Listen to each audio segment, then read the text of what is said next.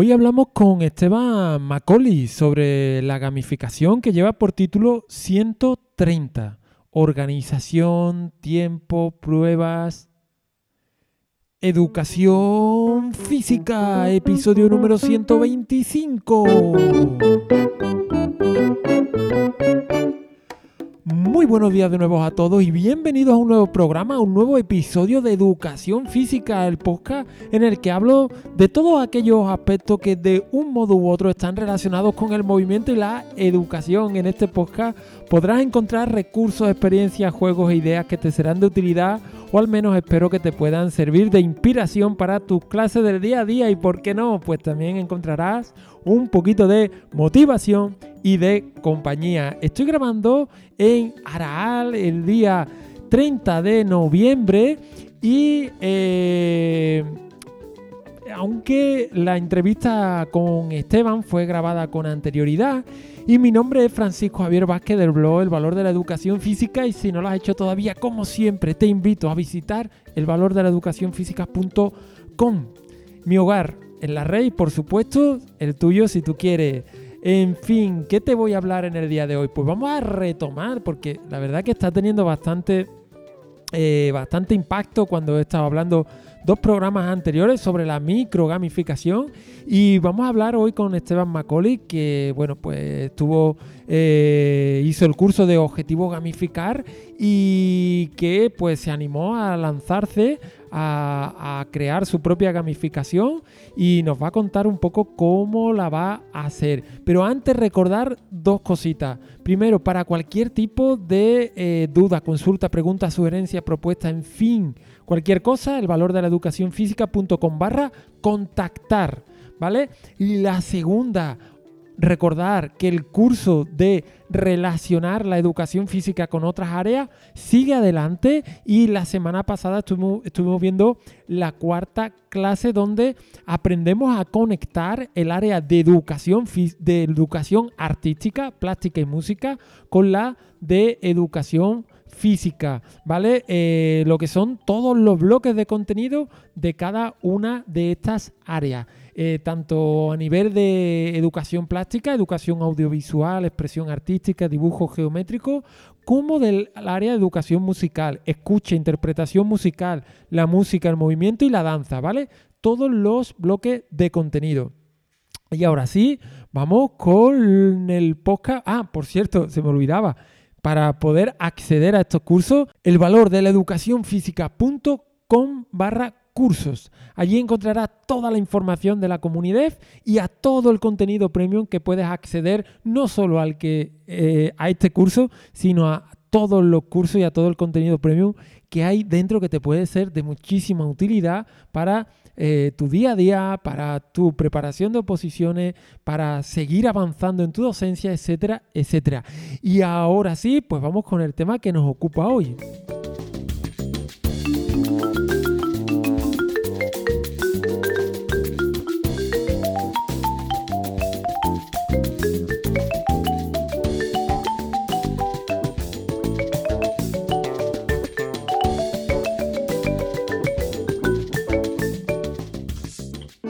Bueno, pues como estaba comentando, hoy tenemos con nosotros a Esteban Macaulay, que nos va a hacer un planteamiento, nos va a hablar sobre un planteamiento, un breakout edu llevado en su, en su centro educativo titulado como 130.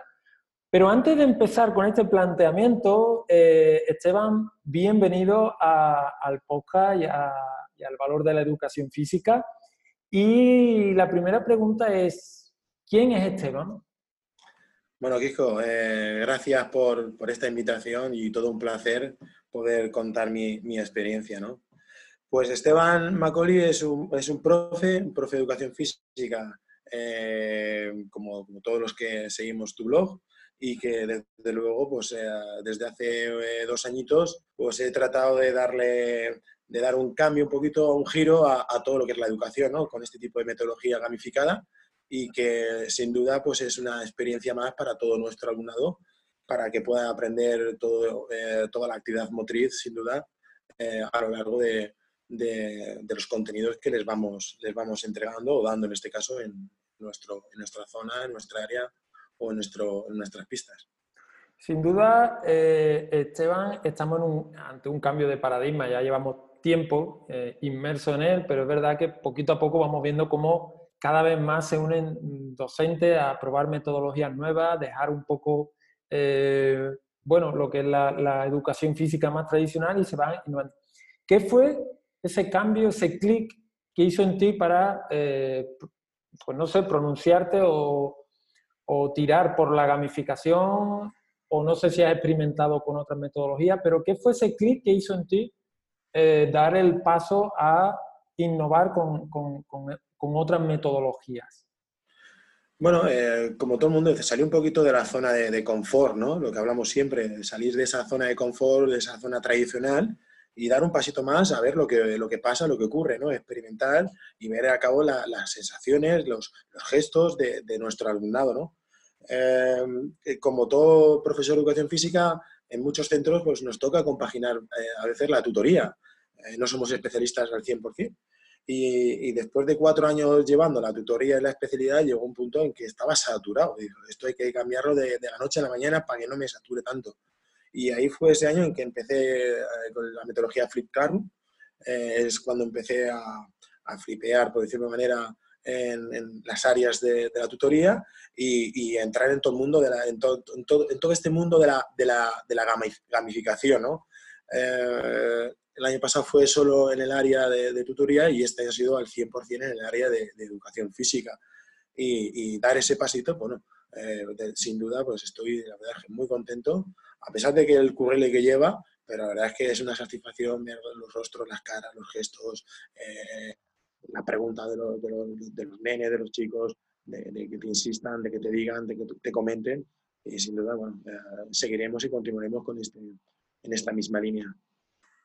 Pues la verdad es que a veces nos cuesta, que bien has dicho, salir de esa zona de confort, pero es raro aquella persona que es docente que se lanza y que luego no encuentra esa satisfacción eh, de todo hay, ¿no?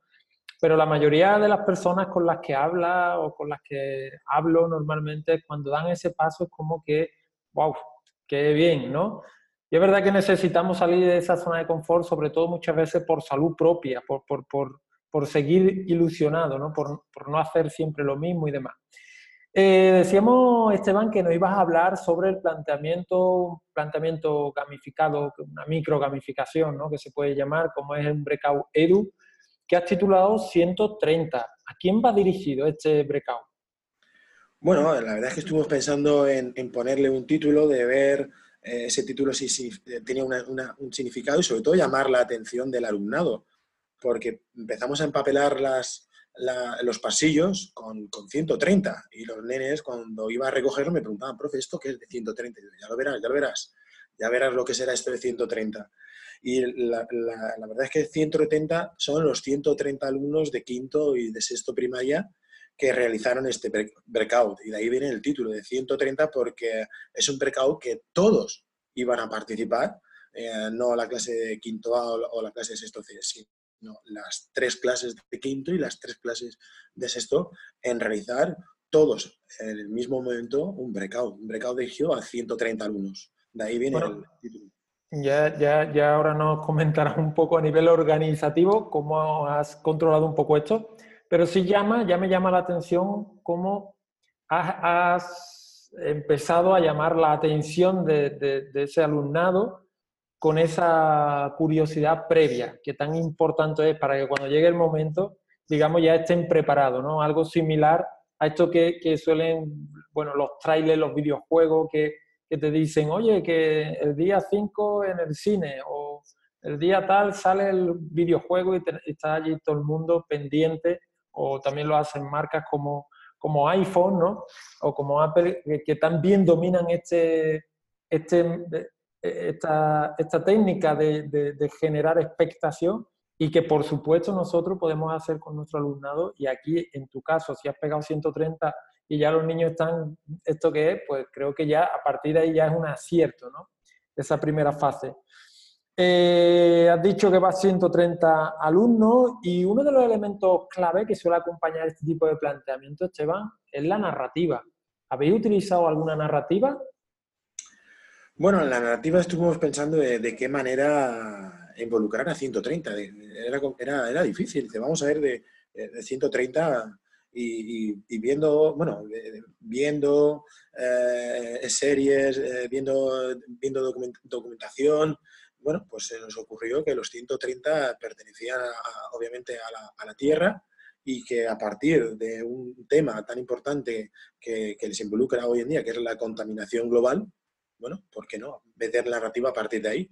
Y a partir de la contaminación global, eh, estos 130 alumnos eh, tenían que salir de su planeta porque estaba tan contaminado eh, que tenían que, que, que, exiliarse, salir fuera a, otro lugar. Eh, pero no, no, no, antes dejando una pequeña cápsula para poder regenerar nuestro, nuestro planeta y que vuelva de nuevo a, a los niveles que, que, tenía antes de producirse toda la contaminación, porque ellos mismos a veces no son conscientes de lo que está sucediendo y tenemos que cuidar sin duda el, el planeta en todos sus aspectos. ¿no? Entonces la narrativa empezó eh, eh, a coger auge, a coger, eh, digamos, ese, ese grosor a partir de, ese tema, de, la contaminación global, y, y, ir, fuimos desarrollando, desarrollando una narrativa que luego le hicimos un vídeo que, que, tuvieron que ver previamente antes de salir al breakout. Vale, ya te has adelantado un poco la pregunta, te iba a comentar que cómo le transmiten la, narrativa. Claro, 130 eh, niños a la vez, imagino, como has dicho antes, son seis clases, tres de quinto, tres de primaria. Eh, imagino que es para celebrar algún tipo de efeméride en el centro, ¿no? Sí, sí, para celebrar. La idea, el objetivo realmente no, es un, no era un, un breakout en el que igual íbamos a realizar varias sesiones, sino que era una única sesión y el objetivo era, bueno, cambiar un poco la, la, lo tradicional, lo que hemos hablado antes, ¿no? Cambiar lo tradicional, que era la gincana, que solemos hacer a finales del segundo trimestre o incluso a finales del tercero, esa gincana que hacemos tradicional, pues darle otra, otra, otra vuelta de la tortilla, otro giro, hacerlo de otra forma, de otra manera, para motivar al alumnado y sobre todo para que viva una experiencia que no han vivido.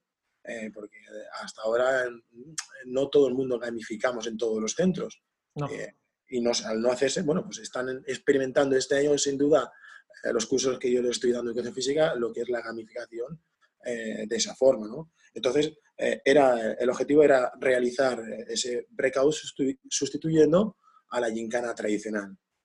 Genial, bueno, ya me has comentado un poco el tema de la contaminación global, conectando con otras áreas. claro, hablas de que eh, de que son 130 niños, que ese es el título, y hablas de que hay seis clases implicadas. Eh, ¿Cómo organizas esto, Esteban? Es decir, la narrativa, imagino que la ven los niños antes de salir a realizar el breakout, cada clase en su aula, ¿no? Sí, gracias. Eh, previamente tuve una reunión con todos los tutores, que hay que agradecer sin duda su colaboración, su implicación, incluso a los especialistas, porque sin ellos, sin duda, esto no lo podría haber realizado yo solo, porque es un trabajo, bueno, enorme. Entonces, eh, gracias a su colaboración, previamente ya dijimos que antes de salir el recreo, tenían que ver el vídeo, todos veían el vídeo más o menos al mismo momento, y a partir de ahí, bueno, ya iban con la idea de que tenían que ir a unos lugares, a unas zonas, en busca de algo entonces ahí viendo ese vídeo que duraba muy poquito, dos, tres, dos minutitos, una cosa así, ya entraban en, narrativa. ¿ah? Ya entraban en lo que era la narrativa creada para, para encontrar, para entrar en ese, breakout. Vale, ¿y qué espacio utiliza Esteban? ¿Una pista, un polideportivo? Imagino que Sí, utilicemos, eh, se utilizó lo que fue la pista polideportiva del colegio y un, pequeño gimnasio que tenemos ahí. Entonces, viendo las zonas que teníamos en el colegio, para que todo el mundo eh, estuviera en la misma zona, porque también podríamos bajar una zona abajo, que hay un poquito más abajo arbolada, entonces, al final tomé la decisión de, hacerlo todo en, el mismo nivel, que todo el mundo pudiera verse. No unos abajo y otros arriba, sino todos en el mismo nivel, utilizando la pista, que, es una pista amplia, porque hay una pista de fútbol sala, una dos pistas de básquet, una de boli, todo junto, y da la de sí, y luego aparte el gimnasio. Entonces, utilizamos todo ese espacio para poder realizar el breakout y, y ahí separar las diferentes zonas misteriosas. es, un, es, un, espacio donde caben perfectamente estos 130 alumnos y alumnas y habéis contado con mucho material para su preparación, es decir, los niños ven el vídeo en el aula, bajan a las pistas, ¿hay mucho material implicado? Prácticamente todo el material de educación física. Eh, colchonetas, quitamiedos, plataformas, picas, ladrillos, bases de equilibrio, eh, bolas de fútbol, todo el material que teníamos disponible en educación física lo trasladamos fuera a, las pistas, ¿no? Eh, entonces, bueno, este primer año ha sido de esta forma y, en el caso de, que otros años volvamos a hacer este tipo de experiencia, pues ya veríamos si, si utilizaríamos otro tipo de material. Pero todo el material que ellos han estado trabajando a lo largo de este primero y segundo trimestre, pues estaba todo, todo en la, en la pista, ¿Y, de cuántas personas, Esteban, estamos hablando a la hora de organizar esto y cuánto tiempo? Es decir, ¿cuánto tiempo? No sé si estabas tú solo sacando este material, preparándolo. ¿Cuánto tiempo eh, habéis dedicado a esta tarea? Bueno, pues eh, para dedicarle el tiempo a colocarlo todo, la verdad es que un aspecto importante es que esto te lleva mínimo una hora y media, dos horas en montarlo. Entonces, bueno, los especialistas que ese día no tenían clase, eh, que eran de uno, dos, tres especialistas, pues estuvieron montándolo todo durante, antes del recreo, desde las 9 de la mañana hasta las 11 aproximadamente, 11, y cuarto.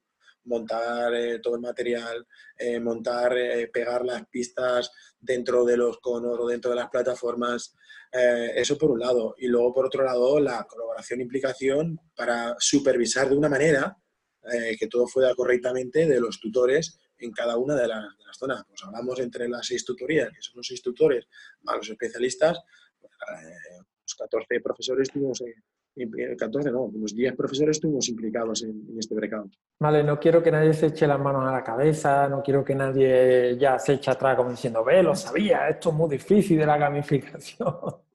a ver, en este caso, imagino, eh, en este caso, Esteban está haciendo un planteamiento para 130 niños a la vez, al unísono.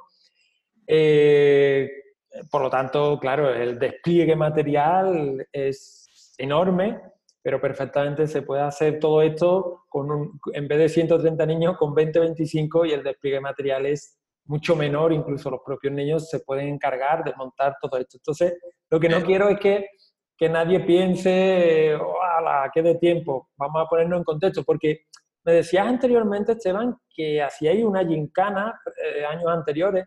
La pregunta que, se me viene es, ¿también eh, dedicaríais tiempo a organizar una gincana? Porque las cosas, cuando son así a grandes, eh, a grandes eventos, entre comillas, dentro de un cole, necesitan su tiempo, sea lo que sea, ¿no? También, también, ahí tienes, ahí, tienes, eh, tienes razón, ¿no? Dice, eh, prepares un breakout, te prepares una gincana, necesitas tu propio tiempo y necesitas que alguien te eche una mano o unos profesores, o en este caso los especialistas que quedan liberados ese, ese día, porque recordamos que la gincana normalmente se hace el último día antes de irnos de vacaciones, en el segundo trimestre, o en el tercer trimestre, o en el primer trimestre, con lo cual los, los especialistas quedan, quedan liberados. Eh, y también necesitas un tiempo mínimo para eh, sacar el material y montar toda la gincana. Es decir, que entre el tiempo del breakout y el tiempo de la gincana viene a ser muy, muy por el estilo. Eh, la hora no te la va a quitar nadie de montar todo el, todo el, escenario. Ya, hay una cosa, tanto en los skate room como en, los breakout edu, que, que, es el tiempo. Es decir, normalmente vienen, cuando uno entra en un planteamiento de esto, pues viene con la presión del tiempo. Claro, al ser al aire libre, mi pregunta es, ¿cómo habéis solventado esta idea de poner un cronómetro o teníais un proyector con un cronómetro? ¿Cómo habéis solventado este, este tema de que el niño, de que la niña fuera consciente del tiempo que estaba transcurriendo y cuánto más o menos le, podía faltar para solucionar el enigma? Bueno, eso ha sido, la verdad es que ha sido eh, un tema, ¿no? Porque si estás dentro de un aula, puedes poner el proyector el tiempo y ellos lo ven perfectamente.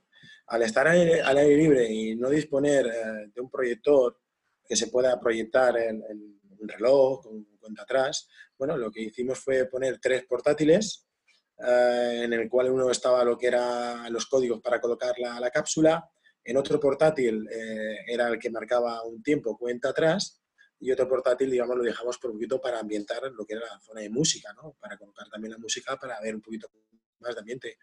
Pero bueno, me vino a la mente también una, una trilogía muy famosa que avisaban a los concursantes con un sonido, con un cohete. Entonces, cada cinco minutos lanzábamos, bueno, poníamos en la megafonía un sonido de cohete para que los alumnos supieran que les ha transcurrido ya cinco minutos. Y también a través de un micrófono iba un compañero, iba anunciando el tiempo que les iba quedando, ¿no? Entonces ellos mismos eh, se oía perfectamente ese sonido del cohete diciendo que ya habían pasado cinco minutos más y que también el tiempo que, les, queda, les iba quedando. ¿Los Juegos del Hambre? Efectivamente, los Juegos del Hambre. Vale. Eh, muy buena. Bueno, dejo un podcast también por aquí de cuando estuvimos una jornada ahí en Málaga, precisamente con Isaac eh, estuvimos, eh, eh, ¿cómo se dice?, ambientando esa gamificación precisamente en los Juegos del Hambre, fue también una pasada. Lo dejo en la nota del programa por si alguien quiere ir a ese podcast también, los Juegos del Hambre. Vale, me parece que, que, con lo que nos has contado, Esteban, queda sobradamente, digamos, la, que el niño es consciente y la niña son conscientes de el tiempo, tanto en el ordenador que se podían acercar a verlo, tanto a través del sonido y a través de la megafonía diciendo a algún compañero cuál es el tiempo exacto que les quedaba. También estos planteamientos suelen conllevar un candado, bien para salir de algún lugar físico como es el skate room, o bien para abrir un cofre, como es el caso de los breakout. ¿Qué tipo de candado? Existe multitud de candados dentro de, este tipo de propuestas eh, didácticas. ¿Qué tipo de candado utilizaste ustedes? Bueno, como te he comentado antes, había un portátil y en ese portátil teníamos lo que era el candado, un candado digital a través de, una aplicación que es Genially. Eh, configuré un candado digital donde ellos lo podían ver perfectamente y, ir colocando los códigos, con lo cual si no colocaban el código correcto, pues le daba erróneo. Hasta que no colocasen el código correcto, pues no podían eh, salirle a la luz, pues si eh, habían activado de nuevo la cápsula para poder regenerar el, eh, el planeta Tierra, ¿no? Entonces, a través de esta aplicación, eh, y lo bueno que tenía Genially es que lo podías poner, sobre todo al estar al aire libre, y si no hay una buena cobertura, otro handicap que teníamos, el wifi. Pues entonces a través de Genially se puede interactuar sin, sin conexión a internet y, y pudimos eh, conectarlo al, al, portátil, hacer ponerlo en el portátil. Genial, pues me parece una forma muy certera de solventar, digamos, este tipo de cositas, aunque, bueno, también se puede llevar un cofrecito pequeñito, ¿no? En la mano, pero bueno, me parece también una forma muy interesante que de, solventar este, este asunto del candado. Vamos a centrarnos, Esteban, si te parece, una vez que hemos visto un poco así, grosso modo, lo que es la parte más organizativa, en lo que son las pruebas, es decir, todo esto viene organizado desde el área de educación física, con apoyo de todo el ciclo, de tutores, de otros especialistas. Pero vamos a centrarnos en las pruebas. Habéis utilizado una organización de la cual ya hemos hablado anteriormente en el podcast, que es la de Zona Misterio y Pista. ¿Nos recuerdas un poco cómo, cómo, cómo es esta, dinámica? Bueno, la, la, verdad es que estuvimos pensando en, en primero en, la, en teníamos una gran cantidad de alumnos, 130. Y, también éramos conscientes de que, mejor todos no podían participar. Por lo tanto, teníamos que, ir buscando diferentes zonas en las que podían participar eh, grupos grandes, un mínimo de grupo, eh, otras zonas en que la que tenía que ser una participación individual, entrar solos, y en otras zonas que podían ser por parejas. Entonces, bueno, traté de colocar las siete zonas misteriosas y cada una de ellas pues tenía eh, su cartelito puesto a la entrada en la que tenía que poner un mínimo de personas, eh, nunca un máximo, o que era una zona individual que podían entrar, formar la cola pertinente para poder entrar a esa zona y así ir obteniendo las diferentes, los diferentes objetos para saber si tiene una pista. Entonces, a través de estas siete zonas, eh, nos asegurábamos de una forma u otra manera en que todo el mundo podía estar haciendo algo, o bien de forma colectiva, cooperativa, 12, 14, 15 alumnos por un lado, de forma por parejas, eh, formar unas 10 parejas para poder entrar en esa zona y trabajar por parejas para derribar eh, unos conos, por ejemplo, y luego una zona individual de, como digamos, la marea de pesca, que iban pescando pues, plataformas. También estuve pensando sobre aquellos eh, alumnos que sería por, por H por B, no podían hacer educación física, o aquellos a lo mejor que no les llaman a actividad motriz porque conocemos. Hay algunos que les cuesta el, el, tema del ensayo motor. Bueno, pues colocamos unos mensajes ocultos a lo largo de la pared del gimnasio para que ellos pudieran ir descifrando esos mensajes que desde luego hacía falta para luego ir completando las diferentes pruebas o unirlas y así poder sacar también los códigos.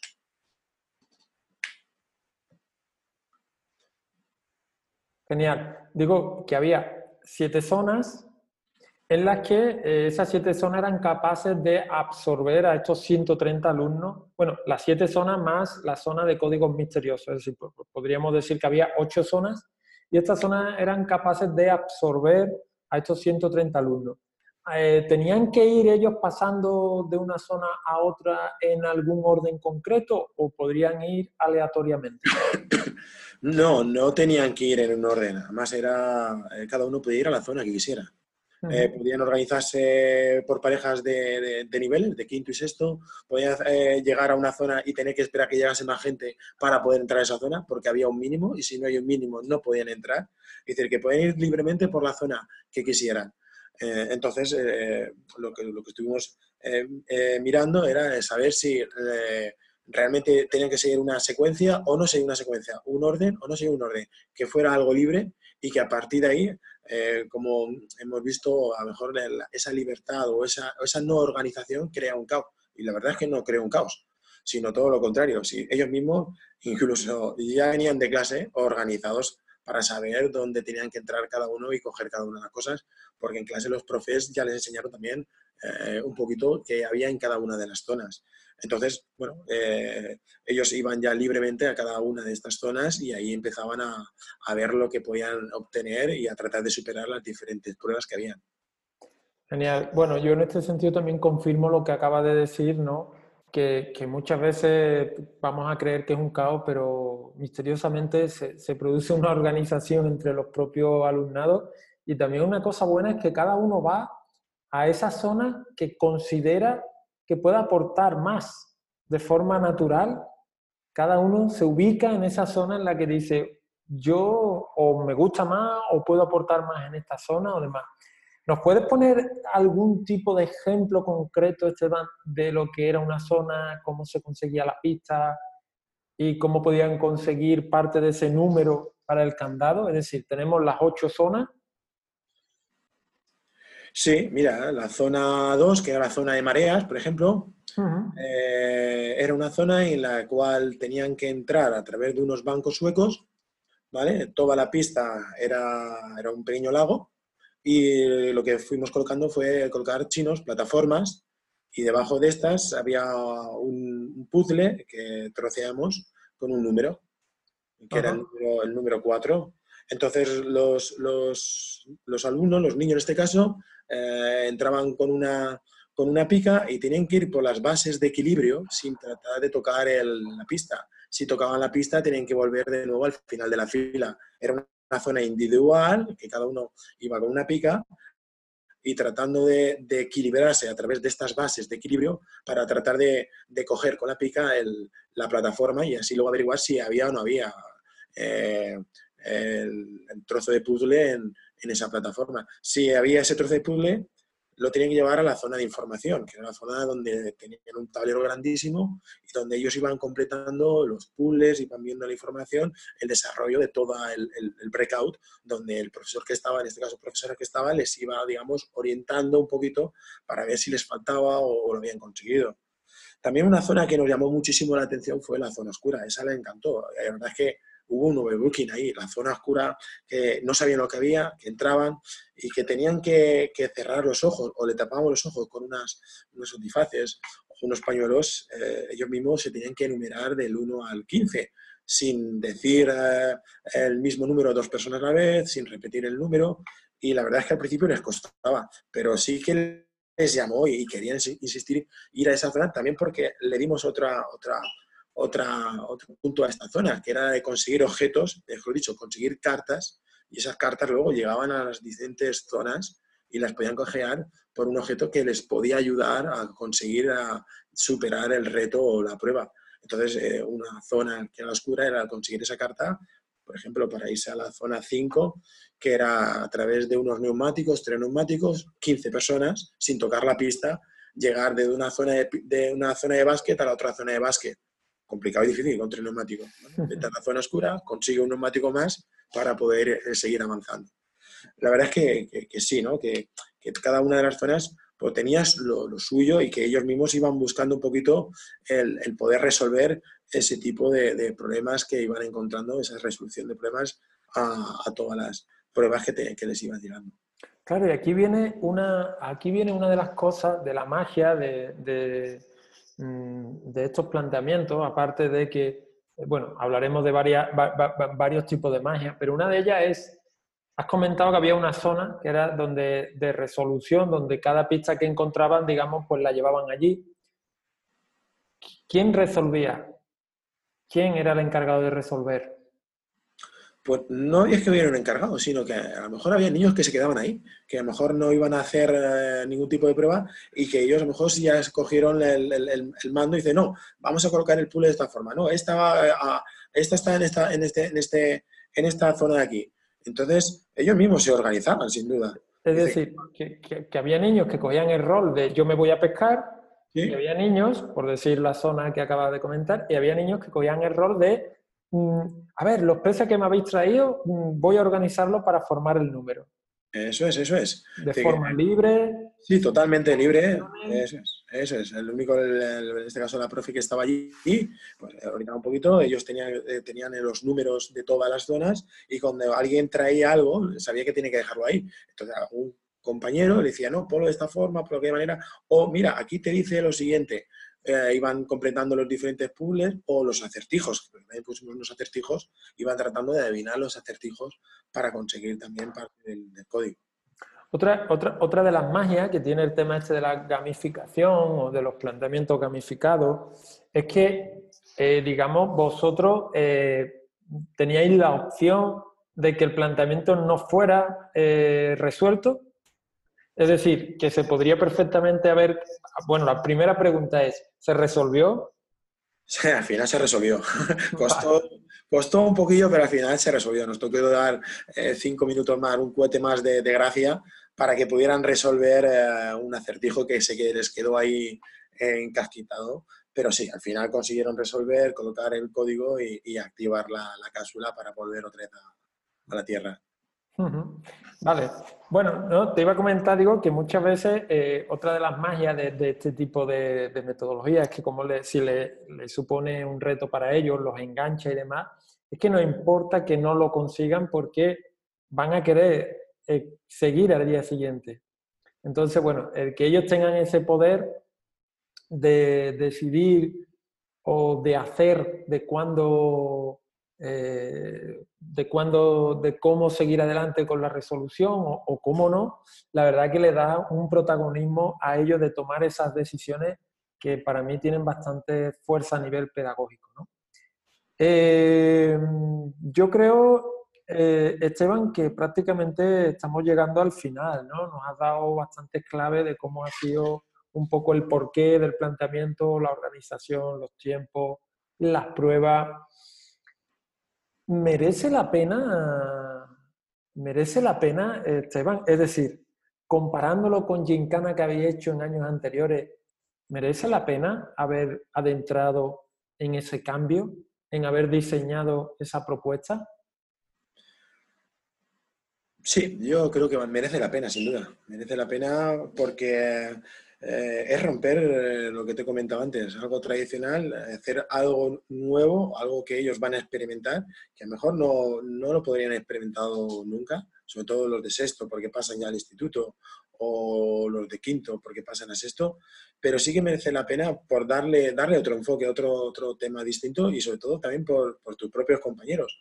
Eh, había compañeros que nunca habían hecho un breakout y que están llamando también a la puerta. A raíz de ese breakout, se han animado unos cuantos. Eh, algunos profes ahora dentro de su tutoría eh, quieren realizar algún tipo de breakout o scare room.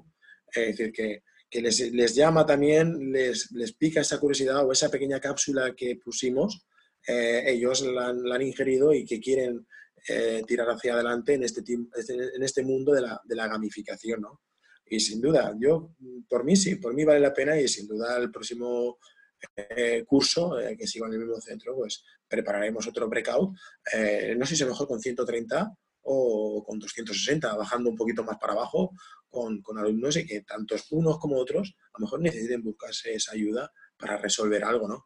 Pero sí que, sí que, sí que sin duda seguiremos trabajando en este tipo y apostando por este tipo de, de, experiencias que sin duda son, son innovadoras. Eh, por lo que me comentas, por lo que me comentas un poco, eh, ha pasado también un poco como, como en mi centro, ¿no? En el que la educación física, el avance metodológico en el área de educación física impregna otras áreas, ¿no? Se convierte de este modo la educación física como motor de cambio en muchos centros y, y no son los únicos, conozco también otros muchos compañeros que, que, que van innovando y que van tirando un poco porque quizás en otras áreas romper la inercia les cuesta mucho hasta que no lo ven. Muchas veces, por mucho que se les cuente, eh, a veces pues son más reacios. Nosotros pues quizás por la idiosincrasia que tenemos, pues bueno, somos más lanzados. No tampoco todo el mundo.